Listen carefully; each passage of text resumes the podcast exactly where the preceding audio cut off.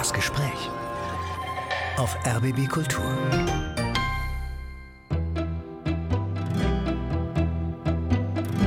Ich habe mich dann oft gefragt, was machst du hier eigentlich? Vorher hast du hier große Vorträge gehalten und Examine abgenommen und jetzt putzt du hier. Und das hat mir sehr geholfen zu merken, ich mache hier eine Entziehungskur. Ich hatte mich an vieles gewohnt, was mich so in meiner Persönlichkeit aufbaut und mich kitzelt und mich stärkt, sagt, ja, da bin ich jemand. Und jetzt stellt sich die Frage, wer bin ich denn dann, wenn dieses Äußere ziemlich wegfällt? Was ist denn dann noch übrig?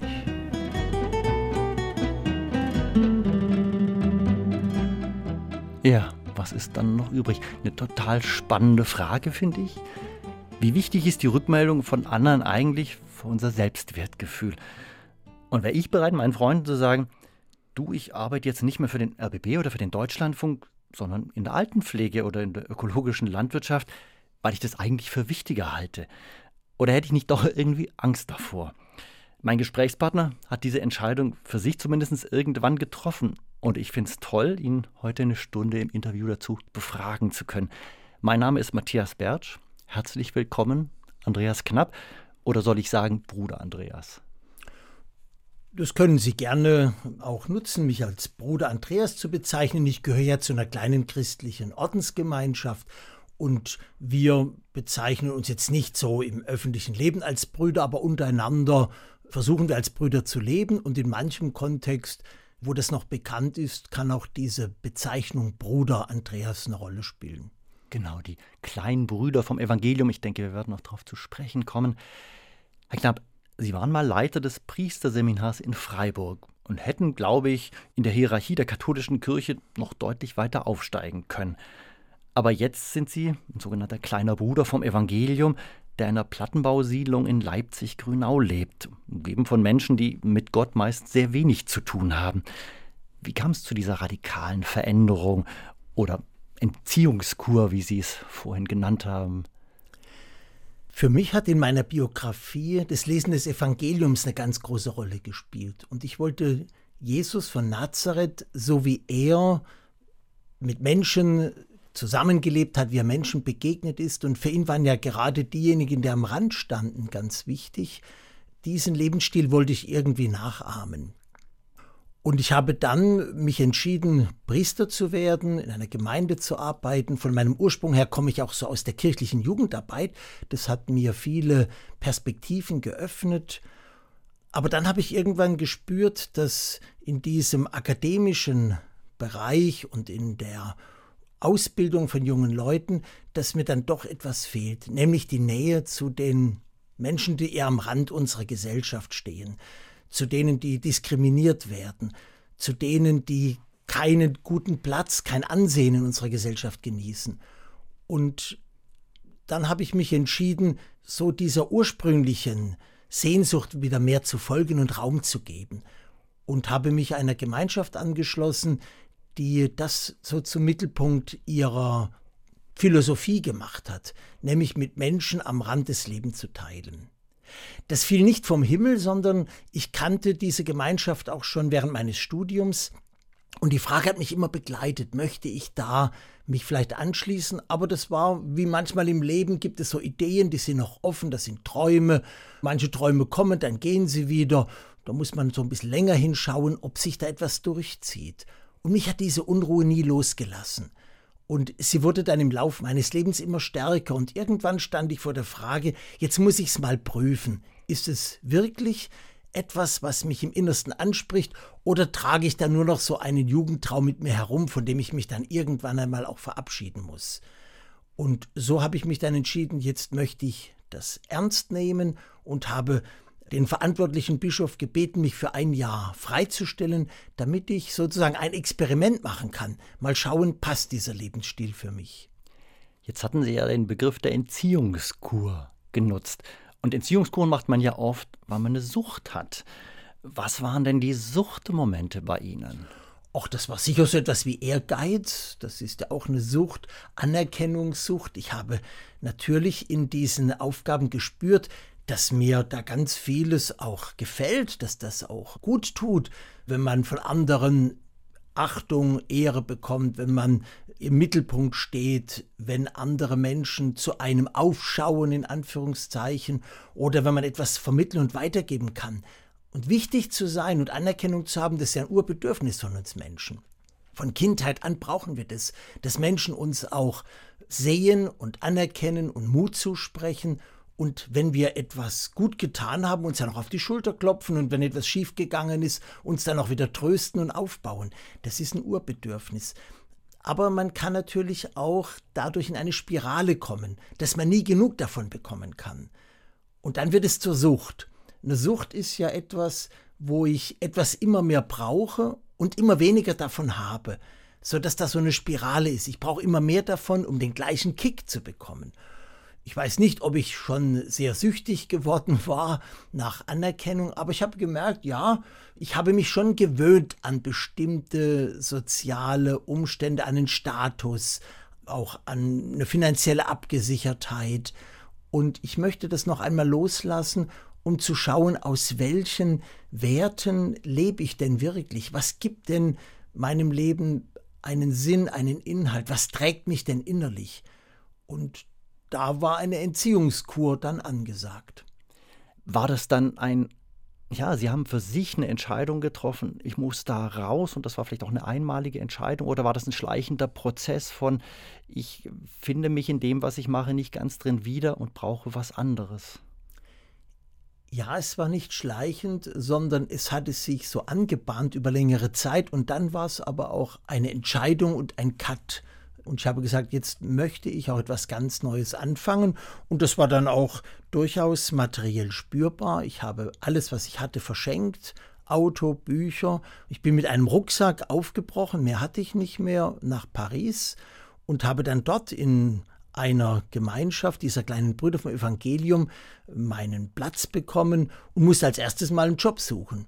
Dann habe ich erst einmal als Putzkraft längere Zeit gearbeitet. Das war schon ein radikaler Wechsel gewesen. Und mir hat das sehr gut getan, weil ich gemerkt habe, das ist jetzt so etwas Handgreiflicheres. Und ich bin mit Menschen zusammen, die wirklich um das tägliche Überleben kämpfen müssen.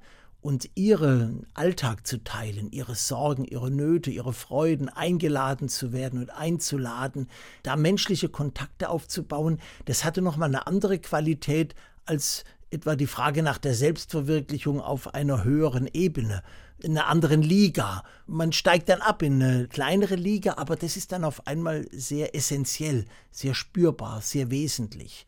Und da war dann diese Entziehungskur sozusagen. Wovon lebe ich denn jetzt, wenn ich nicht irgendwie vom Rundfunk eingeladen werde zu einem Interview, sondern wenn ich dann übersehen und vergessen bin? Und das war dann auch so. Da interessiert sich ja kaum jemand für die Putzkraft dort. Aber dann zu merken, diese menschlichen, einfachen Beziehungen des Alltags mit den Kolleginnen und Kollegen, das gemeinsame Teilen des Lebens mit den Brüdern unserer Gemeinschaft, die Stille und das Gebet, also sich auch wieder zurückziehen zu können und nochmal versuchen, aus dem Glauben zu leben, aus der Beziehung zu Gott, wenn Menschen mich nicht sehen und wahrnehmen, aber Gott kennt mich und sieht mich. Als Christ bin ich davon überzeugt, dass das so ist, aber ob ich das spüre, das ist nochmal eine andere Frage. Das lässt sich so leicht dahin sagen, ja, Gott kennt mich. Aber ist es wirklich so etwas, was mich dann trägt, was mich tröstet, was mir genügt? Und dann merke ich ja, oft genügt mir das eben nicht. Ich brauche auch die anderen und das ist auch normal.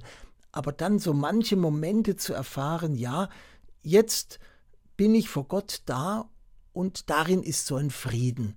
Da bin ich jetzt zufrieden damit. Da brauche ich jetzt nichts anderes mehr. Keinen anderen Kick mehr, keine anderen Anerkennungen mehr. Das waren dann so Momente, wo ich gemerkt habe, jetzt löst sich etwas aus dieser Spirale, in der ich vorher mehr gefangen war. Wie war das im Alltag? Sie haben ja zunächst, glaube ich, in Paris in einer Putzkolonne gearbeitet. Wie muss ich mir das vorstellen? Zunächst einmal habe ich mich ja beworben und der Chef hat es ganz gut gemacht. Ich habe ja vorher auch Putzkräfte eingestellt als Direktor eines großen Hauses und dann sitzt man mal auf der anderen Seite. Und äh, der hat äh, sehr nett äh, mich da mit einem Interview mich ein bisschen befragt. Und nach Vorerfahrungen hatte ich natürlich nicht viel, aber Dann hatte ich eine marokkanische Vorarbeiterin, die hat mir dann erst einmal diese ganzen Techniken beigebracht und die verschiedenen Putzmittel, die gebraucht werden. Ja, und dann geht es eben morgens in aller Früh um 6 Uhr los, weil eben die Flure und die Toiletten, es war eine Einrichtung für ältere Menschen, ein Altenwohnheim, weil das eben alles sauber gemacht werden musste. Und dann hat man seine Arbeit und die Pausen mit den Kolleginnen und Kollegen, man tauscht sich aus, Mittagspause, und dann nach Feierabend hat man sich dann manchmal noch verabredet oder getroffen. Es war eine Arbeit, die einen festen Rhythmus hat und damit gibt es ja auch wieder so eine Art Frieden, wenn man einen festen Rhythmus hat. Dann kann man sich so einlassen auf die verschiedenen Zeiten. Wie haben denn die Kollegen und Kolleginnen auf Sie reagiert? Sie sind ja in Frankreich gewesen und ich weiß nicht, wie gut Sie Französisch sprechen, aber es ist nicht Ihre Muttersprache. Das heißt, ich glaube, die Wahrnehmung war schon ein, das ist auch kein Maghrebianer, also sprich, das ist jetzt kein nordafrikanischer Franzose, sondern irgendwie einer von außen. Dann denke ich schon, dass die wahrscheinlich auch irgendwie gespürt haben, der kommt aus einem anderen Kontext. Und dann hatten Sie mir, glaube ich, schon mal gesagt, das waren ja überwiegend Frauen, die da gearbeitet haben. Dann ist es auch noch ein Mann. Also wie sind Sie da mit den Leuten zurechtgekommen? Ach, das ging ganz gut. Zum einen sind viele, die auch nicht gut Französisch sprechen, weil sie eben auch als Migranten oder mit Migrationshintergrund da sind. Dann ist man schon einer von denen, wenn man jetzt kein so ein gepflegtes Französisch sprechen kann, sondern eher ein bisschen ratebricht da. Und äh, zum anderen, was da zählt, ist, ob ich menschlich zugänglich bin, ob ich mich für andere interessiere, ob ich grüße, ob ich äh, nachfrage, wie es geht, ob ich sehe, wo jemand vielleicht Hilfe braucht, wo jemand nicht fertig wird mit der Arbeit und man dann noch einspringt für einen anderen. Und es ist dann so ein Hin und Her, dass man sich gegenseitig unterstützt. Da zählen solche Qualitäten. Wahrnehmung der anderen, Solidarität, dass man sich aufeinander verlassen kann. Solche Qualitäten zählen. Und da fragt keiner, was man vorher gemacht hat oder welchen Abschluss man gemacht hat. Da zählt dann das konkrete Miteinander in der Arbeitswelt. Sind Sie denn den Menschen, mit denen Sie bei der Arbeit zu tun hatten, auch in dem Sinne näher gekommen, dass sie sagen wollen, ja, da sind Freundschaften entstanden in dieser Unterschiedlichkeit, dass also zum einen, sie haben einen akademischen Hintergrund, also ich merke das ja auch einfach, wie sie sich ausdrücken können, da würde ich schon sagen, da, da spürt man die Bildung, die sie als Kind, als Jugendlicher genossen haben und das andere ist, dann haben sie da in einer Männergemeinschaft gelebt und damit wahrscheinlich ganz anders als die meisten, die da gearbeitet haben. Sind da persönliche Beziehungen, Freundschaften entstanden? Ja, zu zwei Frauen hatte ich eine sehr nahe und also eine sehr schöne Freundschaft. Wir haben uns auch eingeladen, mal in die Familien gegenseitig zum Essen. Die waren mal bei uns. Die haben sich natürlich auch interessiert, was ist denn das für ein Männerclub? Das waren ja zwei Muslima gewesen, die eben mit dem Christentum so auch keinen näheren Kontakt hatten. Die haben sich dann auch dafür interessiert, ob wir beten, äh, ob wir an Gott glauben. Das war natürlich eine sehr interessante Ebene, mit den muslimischen Kollegen ins Gespräch zu kommen. Und wir haben uns dann noch, noch einige Zeit hinterher geschrieben. Ich weiß noch, als ich mich dann wieder von Paris verabschiedet habe, da gab es dann ein gemeinsames Abendessen und ein paar schöne Geschenke. Und das war schon eine sehr schöne Zeit auch gewesen mit denen. Sie haben drei Musiktitel mitgebracht, wie jeder und jede unserer Gäste. Wollen Sie über die drei Titel was sagen oder vielleicht einfach sagen, welchen Sie gerne als erstes hören wollen und auch was er Ihnen bedeutet? Ja, als Sie geschrieben hatten, äh, welche Musiktitel ich gerne hätte, fiel mir als erstes ein The Scorpions, The Wind of Change. Das war mal für mich ein ganz wichtiges Lied, damals als ja, die Mauer gefallen war, als der eiserne Vorhang dieser Block zu Ende ging und wir alle die Hoffnung hatten, dass jetzt ein Change ansteht, dass wir anders leben. Und das Lied schildert ja auch so diese Atmosphäre. Man geht in Moskau spazieren und es ist so eine friedliche Atmosphäre. Diese Blöcke lösen sich auf und es gibt eine andere Zukunft, ein anderes Miteinander zwischen Ost und West.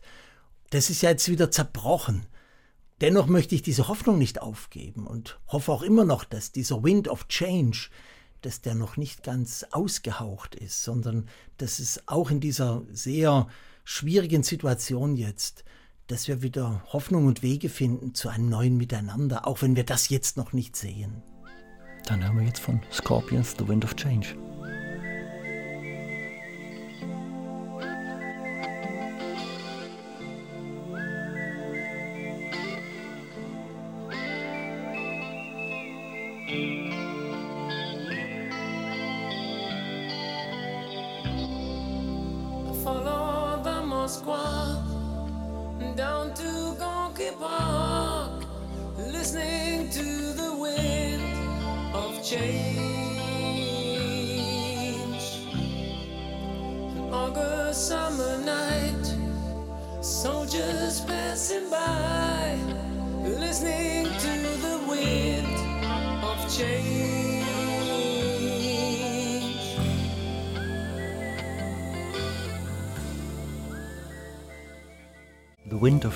Von Scorpions. Sie hören das Gespräch auf RBB Kultur heute mit Matthias Bertsch und Andreas Knapp von der Ordensgemeinschaft der kleinen Brüder vom Evangelium. Als die Musik gerade lief, haben wir uns unterhalten und fiel auch, dass Michail Gorbatschow gestorben ist und das ist ja auch nochmal so ein Symbol für Change gewesen in der Sowjetunion und dann haben sie auch gesagt, ja, die Ukraine, dieser Krieg, dieser furchtbare, was äh, geht Ihnen da so gerade durch den Kopf, wenn dieser Wandel, der da so melodiös, positiv, hoffnungsvoll besungen wird, eigentlich doch gerade so zu zerbröseln droht? Und das ist ja fast noch verharmlosend. Ja, das sind schon Enttäuschungen. Ich komme so von meiner eigenen Jugend her, so aus der Friedensbewegung. Und wir hatten damals eben gehofft, dass auch eine andere Welt möglich ist. Frieden schaffen ohne Waffen oder dass wir auf die Gewaltlosigkeit gesetzt haben. Und mit der friedlichen Revolution in Leipzig wurde ja dann auch wirklich so etwas verwirklicht. Eine Revolution, die keine Todesopfer fordert. Und ein ganzes System bricht zusammen, ohne dass ein Schuss fällt. Das war wirklich ein großes Symbol für uns und für mich und für viele andere, dass so etwas möglich ist, dass diese Welt sich verändern kann, dass wir diese Welt gestalten können, auch ohne Gewalt, sondern durch Dialog, durch den Versuch, Ausgleiche zu finden, durch Kennenlernen, durch Freundschaften. Und vieles wurde ja aufgebaut dann in den Jahren, von Städtepartnerschaften angefangen bis kulturellen und wirtschaftlichen Austausch. Und dann ist es jetzt für mich wie so ein Kartenhaus zusammengefallen. Das bricht gerade so weg. Und das ist für mich schon eine große Enttäuschung. Und deswegen The Wind of Change, das war für mich damals so ein, ein Lied der Hoffnung. Es sind Veränderungen möglich. Fest eingefahrene Blöcke lösen sich auf und es werden Begegnungen möglich, wo vorher Mauern standen. Und jetzt werden wieder neue Mauern errichtet. Nicht nur im Osten, sondern auch gegenüber anderen Kulturen oder Abschottung Europas und so weiter. Das ist schon für mich eine große Anfrage, wie ich die Hoffnung nicht verliere. Sie hatten jetzt gerade erwähnt, Leipzig, ich denke, da ist dann doch ganz wichtig, deutlich zu machen, Sie sind nicht ein gebürtiger DDR-Bürger, sondern Sie kommen aus Baden-Württemberg, sind da groß geworden, obwohl Sie jetzt schon seit langem, also seit, glaube ich, ungefähr 17 Jahren in Leipzig wohnen.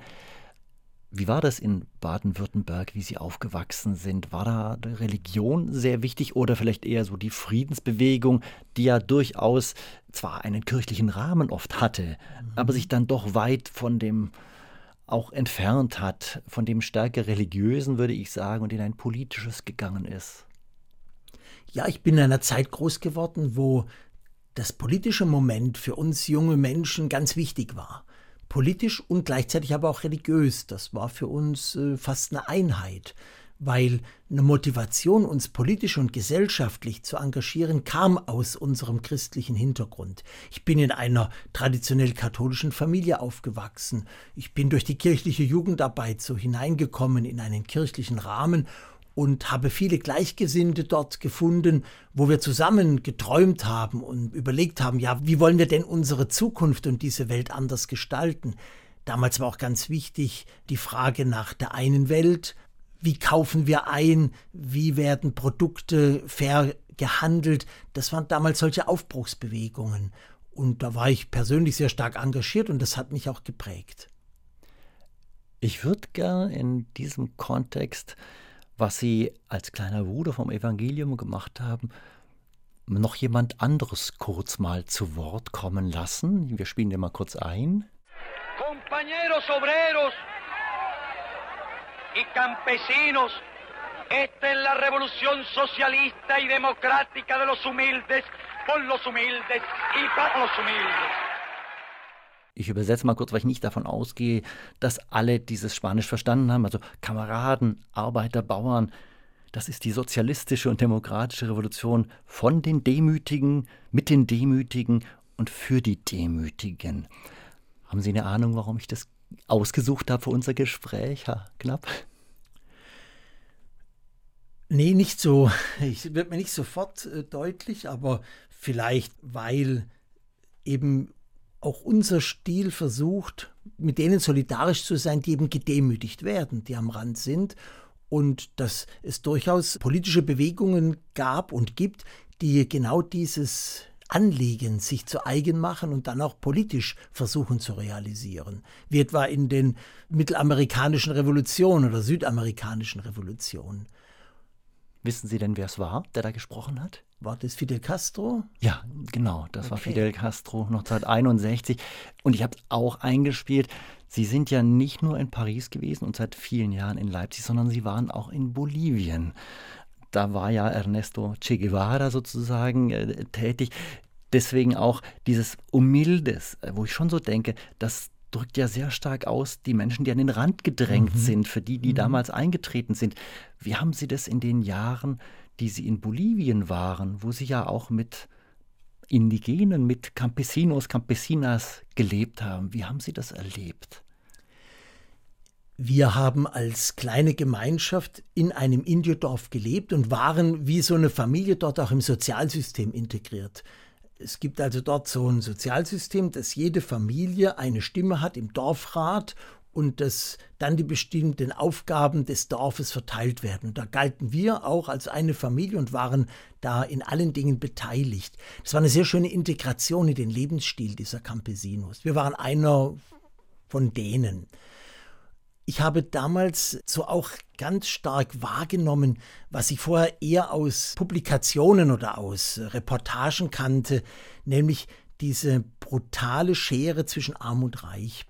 Bolivien, das ja ein bodenschätzender, ein unglaublich reiches Land ist und wo die Menschen in einer brutalen Armut leben, der Großteil der Menschen. Aber es gibt eine ganz kleine Oberschicht, die sich sehr viel unter den Nagel gerissen hat. Bolivien hat große Gasvorkommen, um ein Beispiel zu nennen.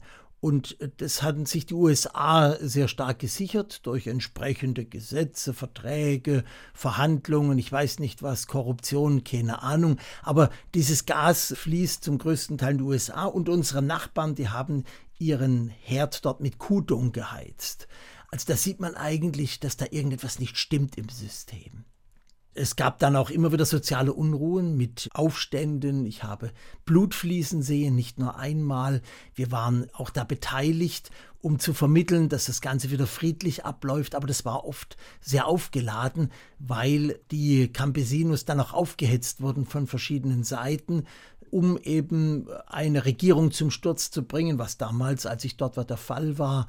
Der Goni wurde damals gestürzt und dann kam Carlos Mesa als Übergang und dann war natürlich eine Zeit, wo man nicht wusste, wie geht es mit diesem Staat weiter, bis dann Evo Morales sich an die Macht ja so halb geputscht hat, eben auch durch eine Revolution, durch Blockaden, was dort so das klassische Mittel ist, um eine Regierung zum Sturz zu bringen, ist einfach Blockieren der großen Straßen und wenn dann keine Versorgung mehr ist, dann gehen die Leute auf die Barrikaden ich habe das als eine ganz herausfordernde Zeit erlebt, so mittendrin zu sein, mitzubekommen, wie stark die sozialen Spannungen sind und wie sehr viele Menschen um das nackte Überleben kämpfen müssen. Wo ist der Unterschied zwischen einem Bruder Andreas und einem Fidel Castro zum Beispiel oder auch einem Ivo Morales, die ja auch sagen, wir sind für die einfachen Menschen, die von einem System oder vielleicht auch vom US-Imperialismus, also es sind ja oft so Schlagworte, aber unterdrückt werden, bevormundet werden und die endlich sozusagen ihre Würde zurückkriegen müssen? Ja, wir versuchen nicht in der großen politischen Szene zu sein, sondern einen einfachen und kleinen und bescheidenen Platz einzunehmen. Und das ist an der Seite von konkreten Menschen. Wir haben nicht vor, jetzt irgendwelche großen politischen Veränderungen selber in die Hand zu nehmen, aber mit diesen ganz konkreten Menschen zu leben, sie zu unterstützen in kleinen Projekten, das sind dann oft wirklich nur solche Projekte von Solidarität wie etwa das Teilen von bestimmten Maschinen oder dass man sich gegenseitig unterstützt oder sowas wie Genossenschaften äh, mit zu unterstützen. Für uns ist das ganz konkrete Leben mit den Nachbarinnen und Nachbarn, mit konkreten Familien wichtig. Wir glauben eher so, dass es so eine Zelle ist, aus der dann auch wieder anderes und Größeres entstehen kann, aber auf dieser politischen Ebene, ganz oben, das ist nicht unser Platz. Sie haben diese Episode, und das ist ja mehr als eine Episode, das ist ja ein Teil ihres Lebens, wo sie in Cochabamba, also in Bolivien, Joghurt verkauft haben, auf dem Markt auch beschrieben in einem Buch, was sie vor nicht allzu langer Zeit veröffentlicht haben. Und dann beschreiben sie auch, dann haben sie mal Besuch gekriegt von einem Bruder. Und dann sind sie auf den gleichen Markt gegangen, auf dem sie sonst immer die Sachen verkauft haben. Und plötzlich waren sie der Tourist, der angebettelt wurde. Was ist da passiert? Was hat es mit Ihnen gemacht? Wie haben Sie das wahrgenommen? Ja, ich war ja sonst selber als Joghurtverkäufer mit einem Bauchladen auf diesem großen Markt von Cochabamba unterwegs und war da bekannt auch wie ein bunter Hund, weil ich ja der einzige Gringo, der einzige Weiße war, der mit einem solchen Bauchladen unterwegs war und die Kolleginnen und Kollegen, meistens Jugendliche, die auch mit so Bauchläden unterwegs waren und irgendwas verkauft haben, wir kannten uns, wir haben natürlich zusammen gequatscht und auch mal was getrunken zusammen. Und da war ich einer von denen. Und das war auch eine gute Gelegenheit, um mit denen ins Gespräch zu kommen. Und ich konnte durch eine Mitarbeit in einer Einrichtung für Alphabetisierung auch manche von diesen Jugendlichen von der Straße dann vermitteln und habe dann auch selber versucht, Alphabetisierung, Lesen und Schreiben beizubringen. Jugendlichen mit 14, 15, 16 Jahren, die noch Analphabeten waren. Da war ich also einer von denen, weil ich so mittendrin war. Und dann kam eben mein leiblicher Bruder Clemens zu Besuch mit einem dicken Fotoapparat und wir gingen dann über den gleichen Markt und auf einmal waren wir ganz andere. Ich war nicht mehr der Kollege, den man ganz normal hier wahrgenommen hat, sondern auf einmal war ich wie ein Tourist und dann kamen die alle und wollten Geld oder irgendetwas von uns haben. Und das ist mir aufgegangen, was heißt es, mit Menschen wirklich solidarisch zu sein? Das heißt, so auf eine Ebene zu gehen, wo wir die gleichen Sorgen und die gleichen Nöten und die gleichen Freuden teilen. Und mir ist aufgegangen, wenn wir als Christen glauben, dass Gott Mensch geworden ist in Jesus von Nazareth, dann ist er auch nicht als Tourist gekommen. Dann ist er auch nicht gekommen, um uns nur mal so zu besuchen und zu schauen, wie es uns geht, sondern als Christen nehmen wir ernst, dass Gott einer von uns geworden ist, dass er unser Leben geteilt hat, dass er uns in Freundschaft und Solidarität nahe ist. Und das verändert auf einmal auch das Gottesbild. Gott ist eben keiner, der irgendwie so bei den Mächtigen ist oder über uns thront oder alles so von oben herab anschaut, sondern er hat auch diesen Perspektivewechsel vollzogen. Wir finden Gott in dem ganz einfachen Leben des Jesus von Nazareth, der ein Handwerker war. Und das bedeutet, dass ich eben Gott überall dort finden kann. In meiner Nachbarschaft oder mit den Kolleginnen und Kollegen, wo es um ein solidarisches Mitleben geht. Ich finde Gott nicht bei jemandem, der nur von oben herab mich beurteilt, sondern er ist einer an meiner Seite. Und da, wo ich mit Menschen in eine echte Beziehung eintrete, wo ich mit anderen das Leben teile, wo wir solidarisch miteinander da sind, da ist dann auch diese Gegenwart Gottes zu spüren. Hebt das den Unterschied auf, dass Sie mit Ihrem Bruder ja hätten zurückfliegen können und wieder ein Leben in Deutschland mit all seinen Annehmlichkeiten führen können, wohingegen eben die meisten, die auf diesem Markt arbeiten, das nicht tun können? Unsere Gesten der Solidarität sind immer begrenzt. Wir werden ja nie wie die anderen sondern jeder von uns bleibt ja mit seinen Gaben, mit seinem Hintergrund, mit den Möglichkeiten, die er noch hat, auch immer, ich bleibe noch immer ich selber. Und doch macht es einen Unterschied, ob ich versuche, solche Schritte zu gehen und zu sagen, ich möchte jetzt auf manches verzichten, ich lasse manches zurück, obwohl ich es hätte haben können, als Geste, dass ich einem anderen Menschen näher kommen möchte, dass ich sein Leben teilen möchte. Klar, das war bei mir immer noch im Hintergrund. Ich habe andere Freiheiten und Möglichkeiten. Und doch, glaube ich, haben viele von diesen Leuten gespürt, ich bin da, weil ich mich für sie interessiere. Nicht als Objekt meines Fotoshootings, damit ich ein paar farbenfrohe Bilder präsentieren kann und von einer tollen Reise erzählen, sondern weil sie mir etwas bedeuten.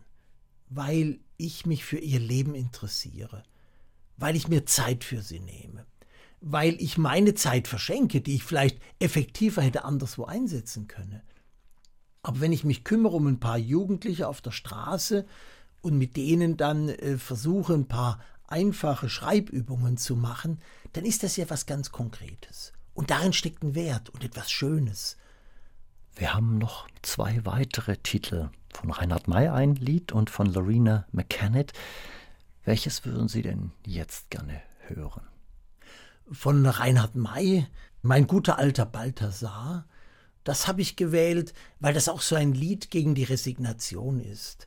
Reinhard May kommt ja ans Grab eines verstorbenen Freundes, der Balthasar, und dann sagt er, ja, es ist noch alles, wie es war. Es hat sich eigentlich nicht viel verändert. Wir haben noch geträumt von anderen Möglichkeiten und von Aufbruch und von Frieden und Gewaltfreiheit, aber leider ist der Gang der Welt so, dass sich das nicht verwirklichen ließ. Und dann endet dieses Lied, ob ich's noch mal probier, na klar. Also, obwohl er sieht, es hat sich eigentlich nicht so viel verändern lassen, er lässt sich davon nicht in die Resignation treiben, sondern sagt, nein, wir probieren es nochmal. Wir glauben daran, dass dieser Einsatz sinnvoll ist.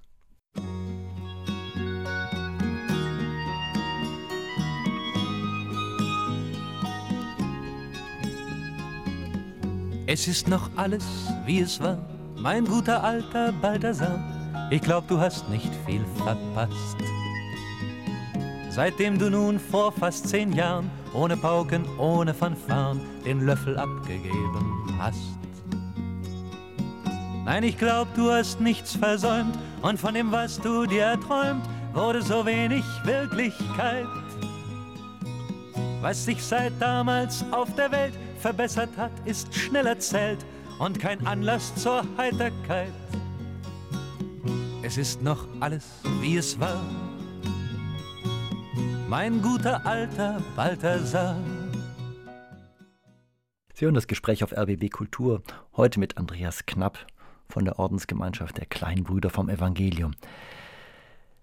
Es ist noch alles, wie es war. Ich assoziiere damit auch ein bisschen, irgendwo ist es auch so furchtbar, wie es noch war. Und wir wollten doch eigentlich was ändern. Wir müssen doch eigentlich was ändern. Sie haben ein Buch geschrieben, das heißt, wer alles gibt, hat die Hände frei. Mit Charles de Foucault einfach leben lernen. Auf den Charles de Foucault müssen wir gleich noch kurz zu sprechen kommen, ist wichtig. Aber am Anfang des Buches ist ein vorweggenommenes Schlusswort. Und da beschreiben Sie die Szene, Sie sind Klempner, weil der Wasserhahn tropft. Und Sie sind auf der Titanic. Und Sie sind in dieser absurden Situation, dass Sie sagen, na, ich bin ja nur Klempner. Ich muss mich darum kümmern, dass der Wasserhahn aufhört zu tropfen obwohl langsam das Wasser in diesem Schiff steigt und es sinkt. Und ich würde sagen, es geht ganz offensichtlich um den Klimawandel. Sie versuchen möglichst klimagerecht zu leben. Und dieses Schiff, unsere Menschheit, die Schöpfungsgeschichte, um es vielleicht ein bisschen auch noch in diesen Kontext zu bringen, droht kaputt zu gehen. Ja, wie geht's Ihnen damit, mit diesen kleinen Schritten, die Sie machen und diesem, die Titanic, das Schiff, auf dem wir uns befinden, ist dabei unterzugehen?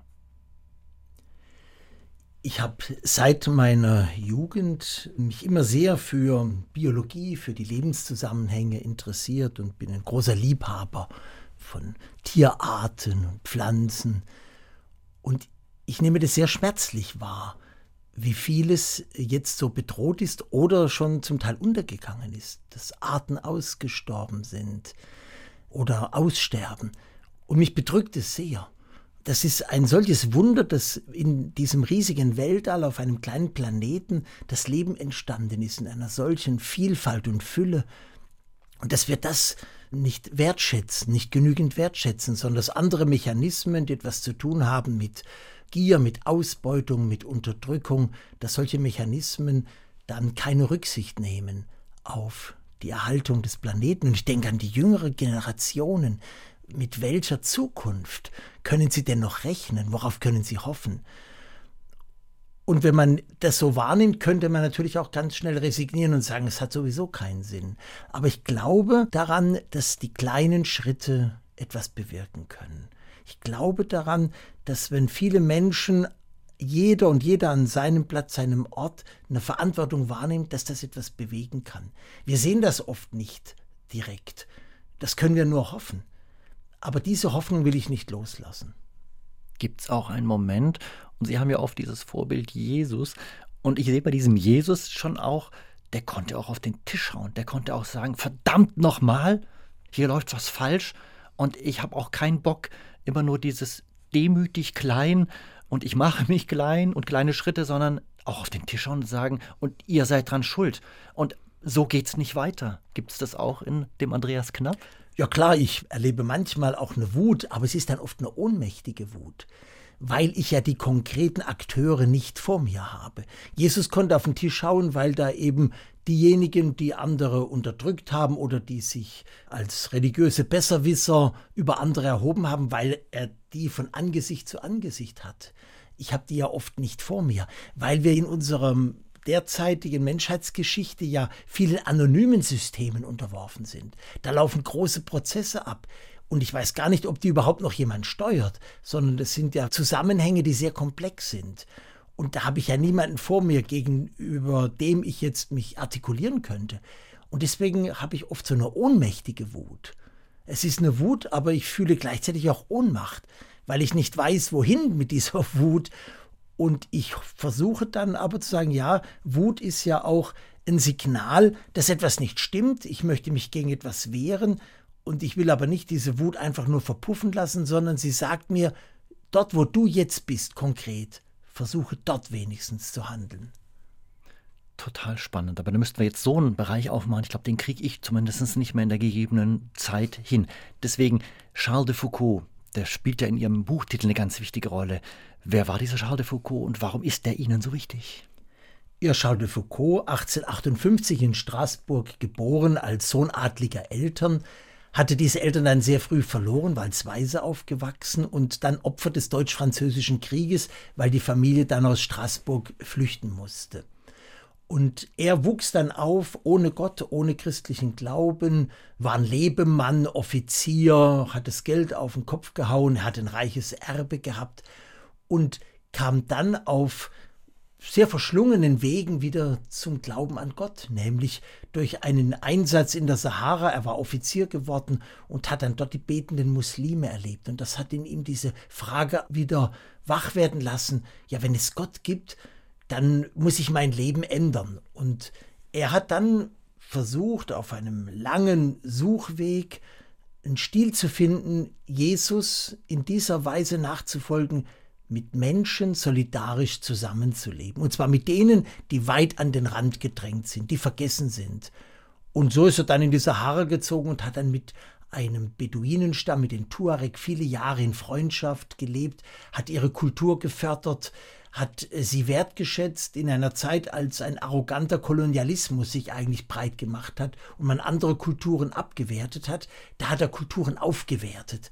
Das hat uns als Gemeinschaft dann inspiriert, ihn in dieser Weise nachzuahmen, so als Vorbild zu nehmen, mit Menschen solidarisch zu leben, die abgewertet sind, die vergessen sind.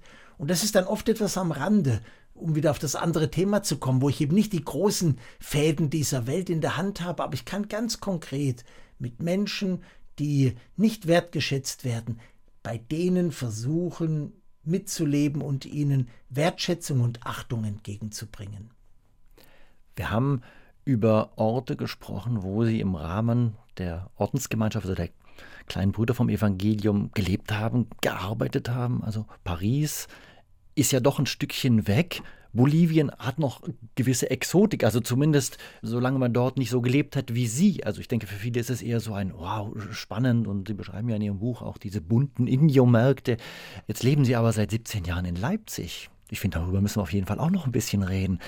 Wie ist denn Leipzig zu dem Ort geworden, für den sich dann die kleinen Brüder entschieden haben? Und was haben sie da gemacht? Wie ging es ihnen in Leipzig-Grünau, wo sie leben? Ist ja ein Ort eher wie in Berlin jetzt zum Beispiel Berlin-Marzahn, also Plattenbauten. In unserer Gemeinschaft stand nach der Wende die Frage an, wollen wir nicht auch im Osten Deutschlands so eine kleine Kommunität, so eine kleine Gemeinschaft gründen? Und dann waren die Brüder zunächst in Magdeburg und später haben wir uns dann für Leipzig entschieden. Einfach deswegen, um auch im Osten Deutschlands präsent zu sein. Auch auf dem Hintergrund, dass hier eine andere Geschichte immer noch eine Rolle spielt. Für uns als Wessis ist immer noch manches anders und fremd. Und da müssen wir immer noch lernen oder auch hören, ja, das ist anders geprägt.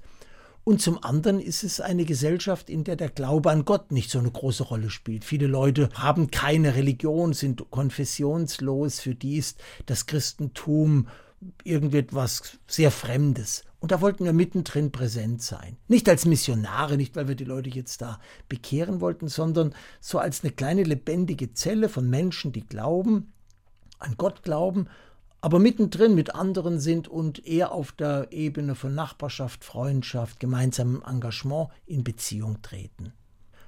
Ist denn Nachbarschaft, Freundschaft in so einem Plattenbau Realität dann? das braucht einen langen Atem, weil wir das schon auch als anonyme Gesellschaft zunächst mal erlebt haben. Und wir waren natürlich auch Fremdlinge. So eine Männer-WG, das ist ja zunächst einmal auch etwas, was jetzt nicht so gewöhnlich ist.